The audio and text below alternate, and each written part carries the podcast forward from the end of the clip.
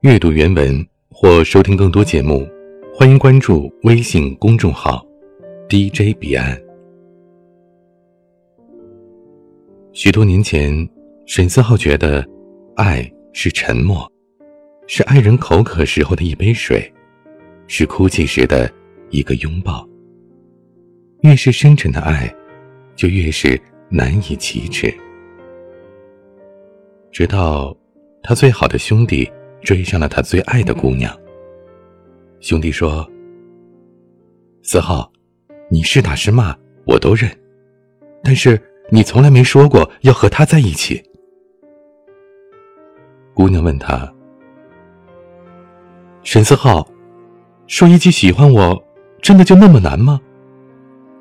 曾经我喜欢你是真的，现在我爱他也是真的。”他无法回答，只好说：“祝你们白头偕老。”真心的。后来，兄弟向姑娘求婚，在泸沽湖的湖畔，单膝着地，许一世深情。他在朋友圈看着兄弟晒出的婚戒，点了一个赞，说：“恭喜，回来给你们封个大红包。”兄弟笑哈哈的说着好。当天晚上，他做了个梦，姑娘穿着染血的婚纱问他：“四号，如果你早点说喜欢我，我们之间是不是会不一样？”他从梦中惊醒，胸口一阵绞痛，一种前所未有的恐慌侵袭着他。他问。你相信人与人之间是有心灵感应的吗？问这句话的时候，他正坐在一辆前往泸沽湖的白色面包车里，蜿蜒公路盘山而上，远处青山连绵。听他说话的是一个留着齐耳短发的女人，穿着黑色的夹克衫，单手扶着方向盘，嘴角微微上扬，带着一丝若有若无的嘲弄。你别不相信，这是他第一次主动跟别人提起这事儿。就在我做梦那天晚上，他们从泸沽湖回西昌的路上出事儿了，跟一辆大货车迎面撞上，连人带车全都滚下山去了。女司机放慢了车速，看了他一眼，你不觉得？他们是在托梦给我吗？三年来，他一直在假设，如果那时候和姑娘在一起的是他，那么他和他最好的朋友，是不是就不会死了？十分钟之后，女司机把车停在路边，说：“那场事故我有印象，出事的地段就是这一带。你不是想你兄弟吗？”让你看看，沈思浩感动的快哭了。你真是个好人。女司机点头，应了一声。沈思浩打开车门，走到护栏边上，往日种种如胶卷在脑海中翻滚着。他看着远处青山如黛，眼眶通红。蓦然。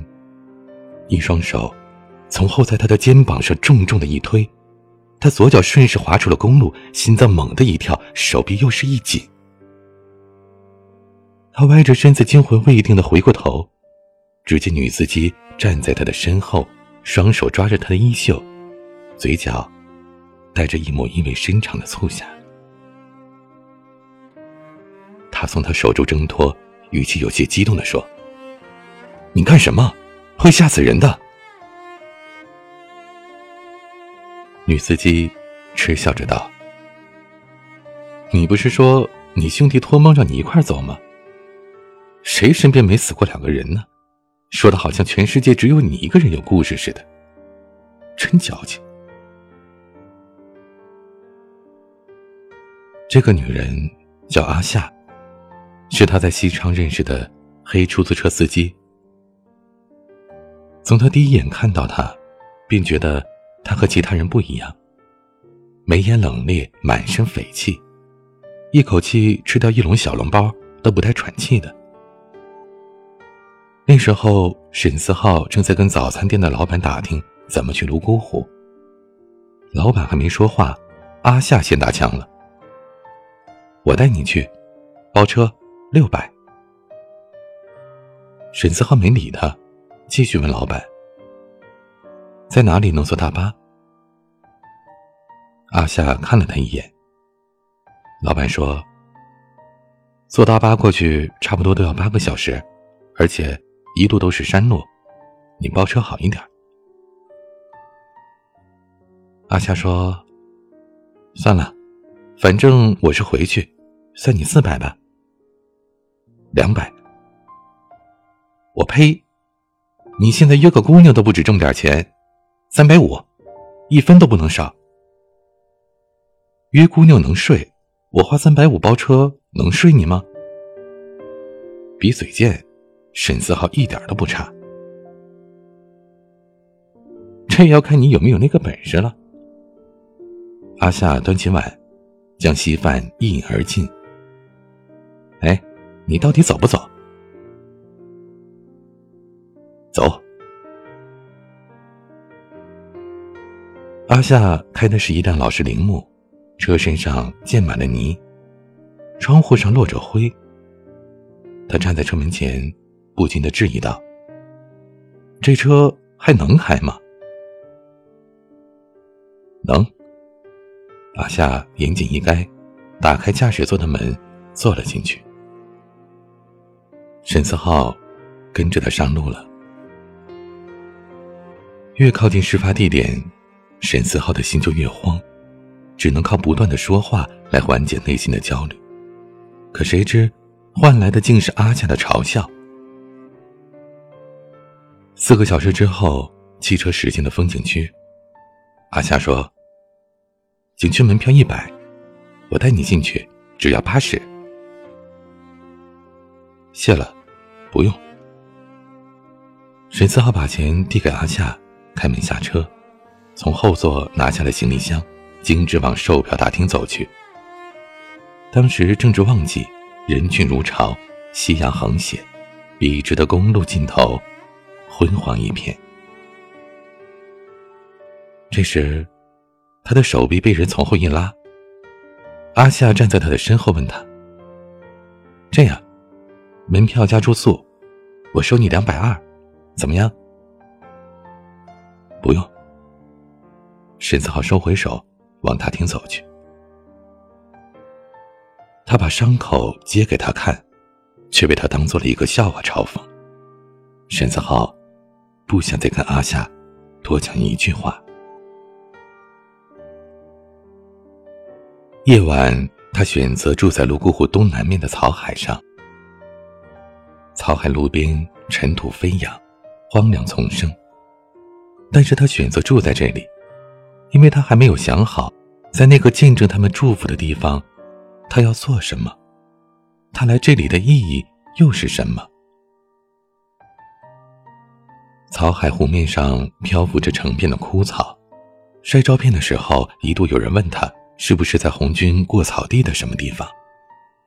只有一个朋友打电话问他：“子浩，你去泸沽湖做什么？”不知道。他是真的不知道，只是刚好有假，刚好想起了兄弟和姑娘，一切都是刚刚好。一切都过去了。朋友欲言又止，想开点别做傻事儿。沈子豪笑着说：“我能做什么傻事儿啊？”朋友答不上来。反正他俩死后你就怪怪的，别什么事都闷在心里，说出来总归要好一些。不知为何。他想起了那个女司机，说出来干什么？让人当笑话听吗？沈思浩站在旅店的长廊上，看着渐渐暗淡的天色，说：“老狗，别担心了，谁身边没死过两个人呢？我没那么脆弱。”他挂了电话，走下楼，顺着公路一直走，沿途行人寥寥，直到走到一家正在装修的酒吧前，才停下了脚步。酒吧的门前立着一个招牌，叫做。阿夏的酒馆。过了一会儿，他走向了隔壁的烧烤摊，点了几瓶酒和几串五花肉之后，和老板闲聊。隔壁酒馆的老板是阿夏吗？老板笑着说：“我们这儿的女孩啊，都是阿夏，你找哪一个？哪一个阿夏？”他想了想说：“女土匪，高高瘦瘦的，皮肤有点黑。”笑起来的眼睛弯起来像个狐狸。他并不是一个记忆特别好的人，却能把那个女人的长相描绘的不差分毫。通常这种情况只有一种，这个人一定是欠了他的。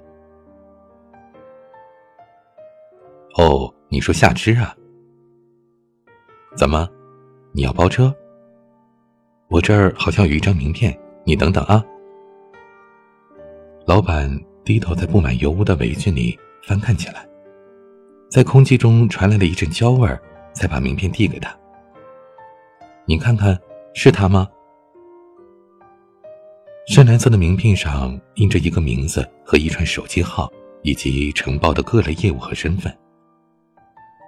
夏之，客栈店主，承办包车、向导、住宿、景区门票代购的业务，这业务面儿。可真是够广的。沈思浩掏出手机，照着名片上的电话拨通过去。一杯啤酒下肚，电话接通，一个清冷的女声从电话那头传来：“您好。”沈思浩清了清嗓子：“夏芝吗？我是，请问你有什么事吗？”比起在沈思浩面前的张牙舞爪，这时阿香的态度简直温柔的判若两人。嗯，是这样的，我明天早上想包一辆车去泸沽湖。哦，大概几点呢？六点钟吧，在草海这边。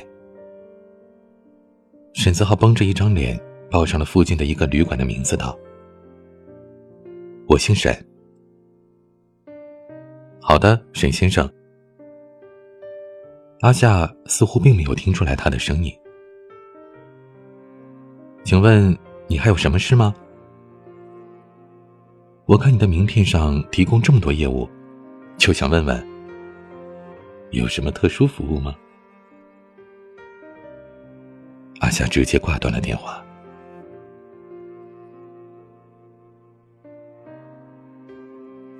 第二天。沈思浩一直睡到了早上八点才起床，等收拾好的时候已经是九点之后了。阳光洒满了整片湖，透过窗户在旅馆的木地板上投下了一滴璀璨。他背着旅行包，慢吞吞地走出了旅店，拿出关机多时的电话，开机，拨通之后说：“不好意思啊，夏小姐，我手机没电，睡过头了。”阿夏一声冷笑，看着后视镜道：“抬头，往对面看。”沈思浩抬起头，刺眼的阳光直射而来，晃得简直睁不开眼睛。沈思浩抬手挡住了阳光，透过指尖的缝隙，只见一辆白色的面包车停在对面。他穿过街道，走到了驾驶室的窗前，只见阿夏戴着黑色的墨镜。黑色的头发在阳光下熠熠生辉。沈先生，阿夏怒极反笑：“是我呀。”沈思浩回答的坦坦荡荡的。“你逗我玩呢？”阿夏打开驾驶座的车门问道。“好玩吗？”沈思浩耸耸肩：“你昨天不是也逗我玩了吗？大家这就算扯平了吧。这样吧，你多等了几个小时，我算钱给你。”如果是几年前，阿夏必然会爆粗口。如今，他只是平静的看着他。行，一小时两百，总共七百，拿钱。先欠着吧。沈思浩绕过他，拉开了副驾驶的门，坐下。他从兜里掏出了一盒烟，问道：“哎，你有火吗？”我这一肚子火呢。阿夏猛地关上车门，咬牙切齿的问道：“你要吗？只要你给，我就要啊。”沈思浩眯着眼睛，含烟笑了起来，棱角分明的脸在阳光下，仿佛散着光芒。阿夏发动汽车，不再理他。沈思浩手里夹着烟。手肘靠着车窗，问他：“你叫夏之，不是本地人吧？你说你一个外地人跑这里来干什么呀？你看着也不像是那种小清新的文艺妞啊。”沈思浩一扫昨日的阴霾，喋喋不休的问他：“哎，这有电影院吗？是不是看个电影、约个会，都得开五个小时的车去西昌市里看呢？”阿夏一个刹车，沈思浩的身子猛地往前一歪，险些撞在了挡风玻璃上。阿夏说：“下去。”沈思浩说：“你不是向导吗？我给你一千五，你陪我一天，怎么样？”不管是什么话，从沈思浩嘴里说出来，总有一种一语双关的意味。阿夏深吸了一口气，说：“行。”对付阿夏，只要给钱，万事好说。这是昨天烧烤摊老板最后教给他的八字真言。今天一试，出奇的好使。汽车穿梭过狭窄的街道，驶入泸沽湖附近。湖面上狂风肆虐，河岸上停放着猪槽船。阿夏把汽车停稳，沈思浩却久久未动，看着波涛汹涌的湖面，呼吸逐渐的急促下来。阿夏打开车门，侧着对他：“你干什么呢？”沈思浩只觉得脑子里一片昏沉，推开门走下去。风将一旁的横幅吹得猎猎作响，湖水翻滚，由蓝泛黄。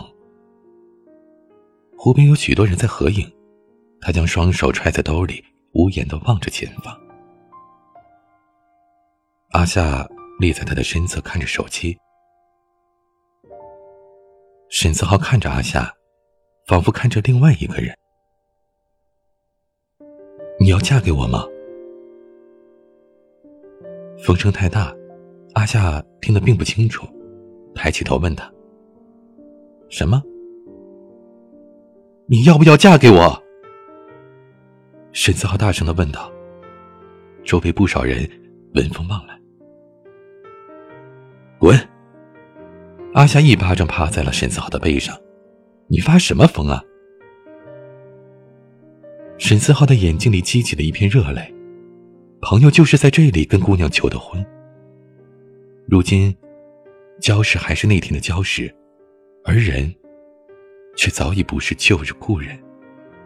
他唯一能做的，只是将一切再重演一遍。沈思浩的双手扶住了阿夏的双肩，眼眶通红一片的说：“难道非要说出口才是爱吗？那时候，除了我的嘴。”全身上下，我都在说爱你。阿夏下意识的往沈思浩的腹部以下扫了一眼，周围的路人已经开始起哄了，在一起，在一起。虽然答案来得很迟，但是我还是想告诉你，二十一岁的我，很喜欢二十岁的你。沈思浩抿紧嘴唇，终于在姑娘最喜欢的地方，说出了他最想说的话。也许，这就是他来这里的意义。沈思浩移开脸，用袖子擦去眼泪，掩饰着自己的狼狈。这一次，阿夏没有冷嘲热讽。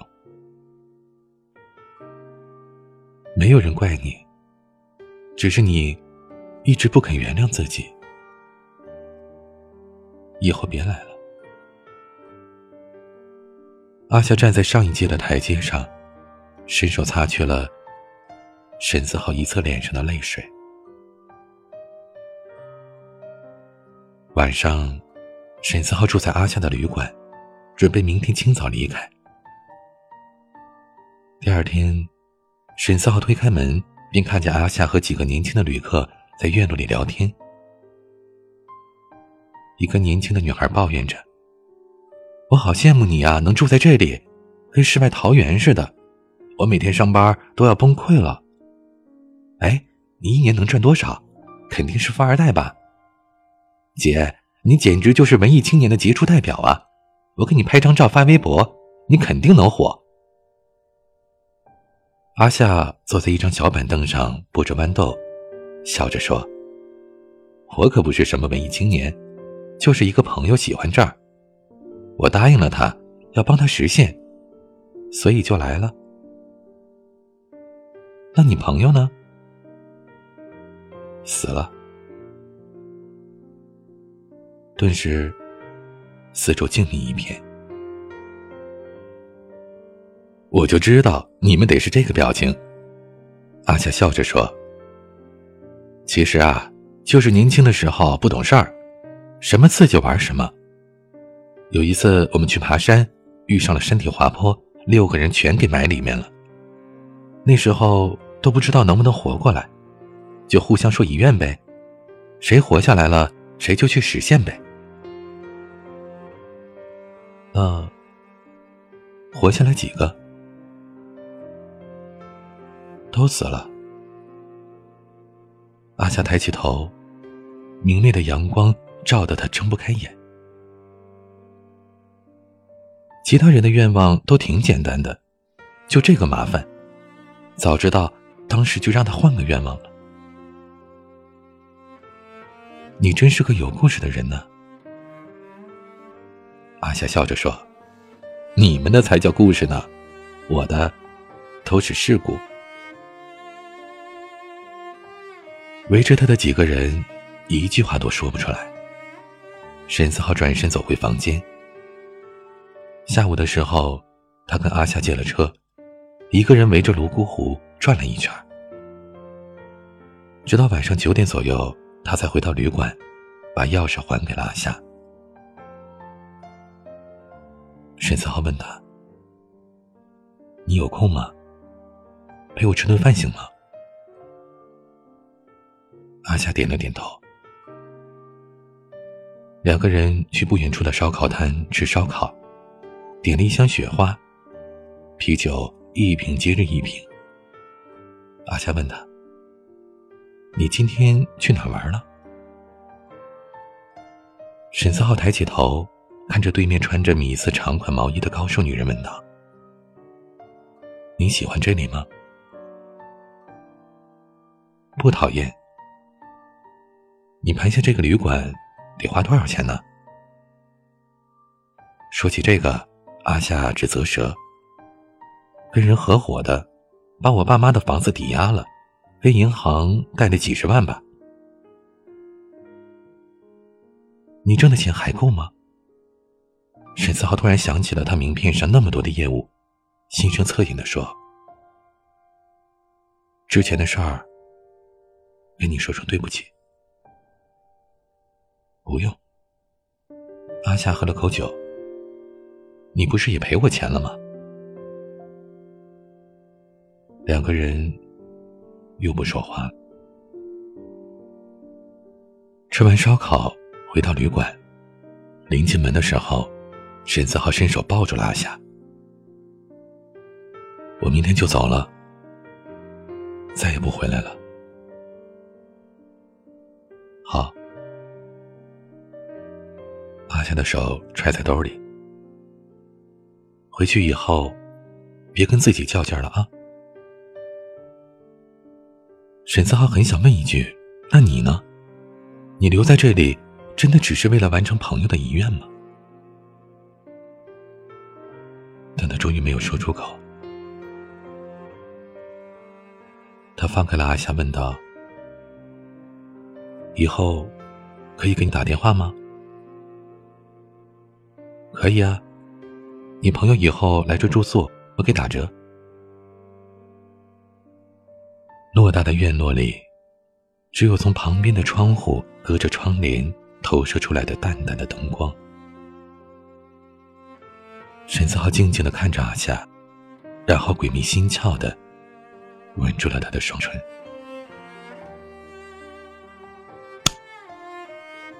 阿夏回了他一个巴掌。以后，沈子豪再也不会来这儿了。沈子豪离开的时候，坐的是另一辆黑车，车上挤满了进城的人，有本地人，有旅客。汽车驶出了风景区，驶入盘山公路。司机是会说汉语的彝族人，热情健谈。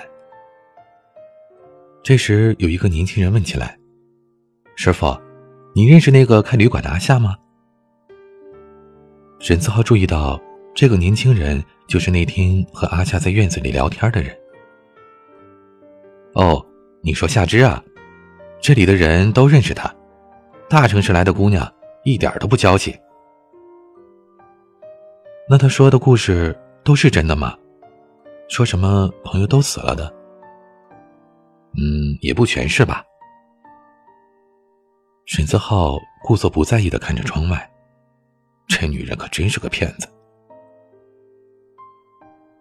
当时吧，活下来的还有她男朋友，但是她男朋友丝毫不把那些遗言当回事儿，就他傻，为了那几个承诺，大半个中国都跑遍了。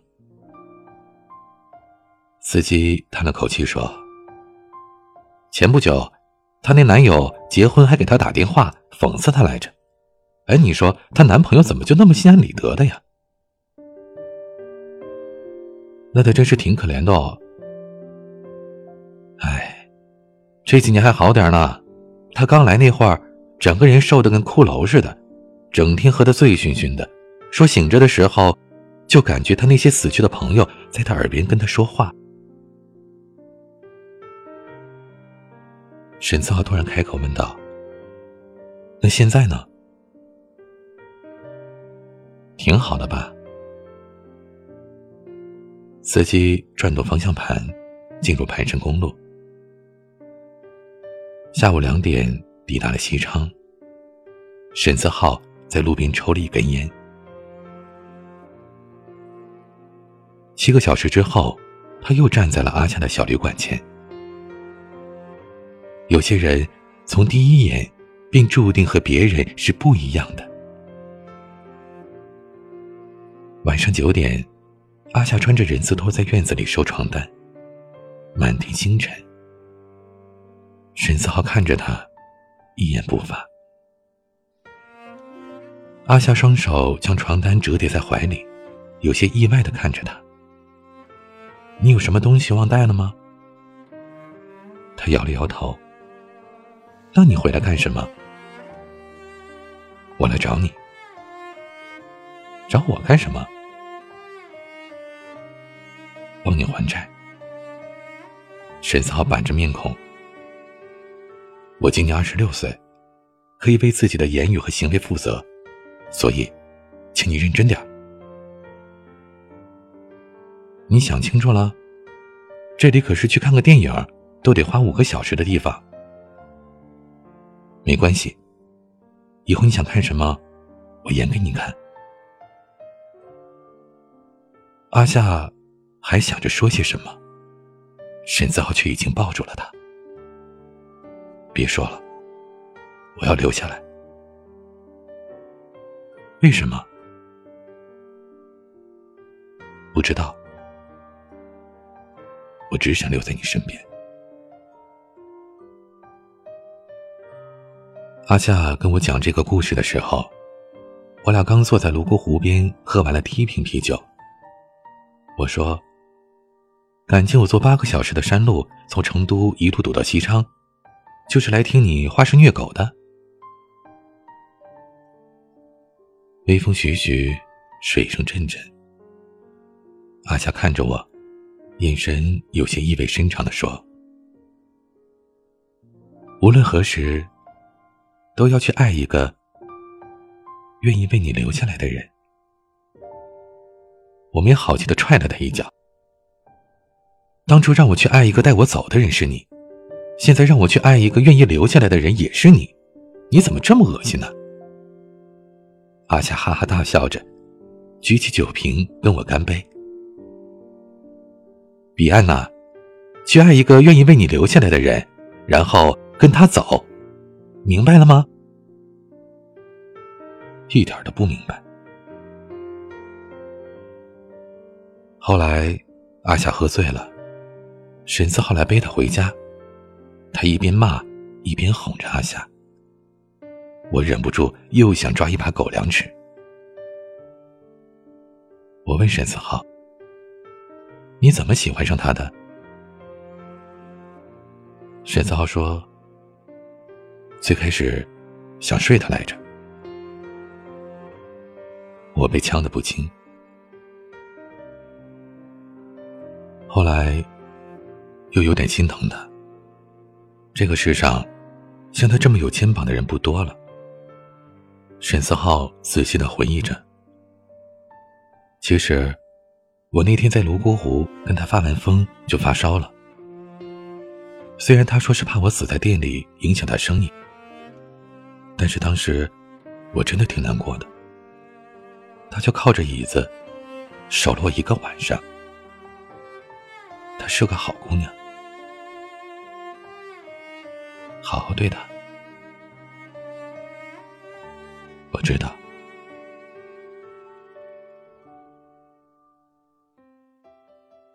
是那个只想留在你身边的人。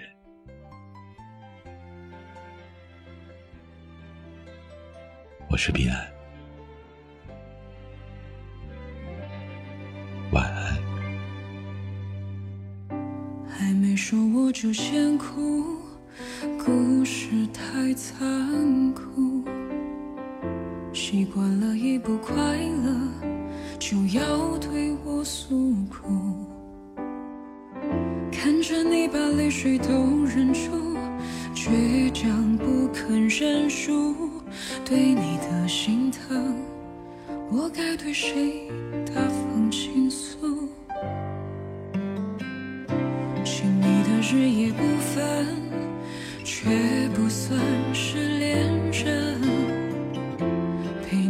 一起走过一段感情起承转合。要是说出藏在我心里的微弱心声。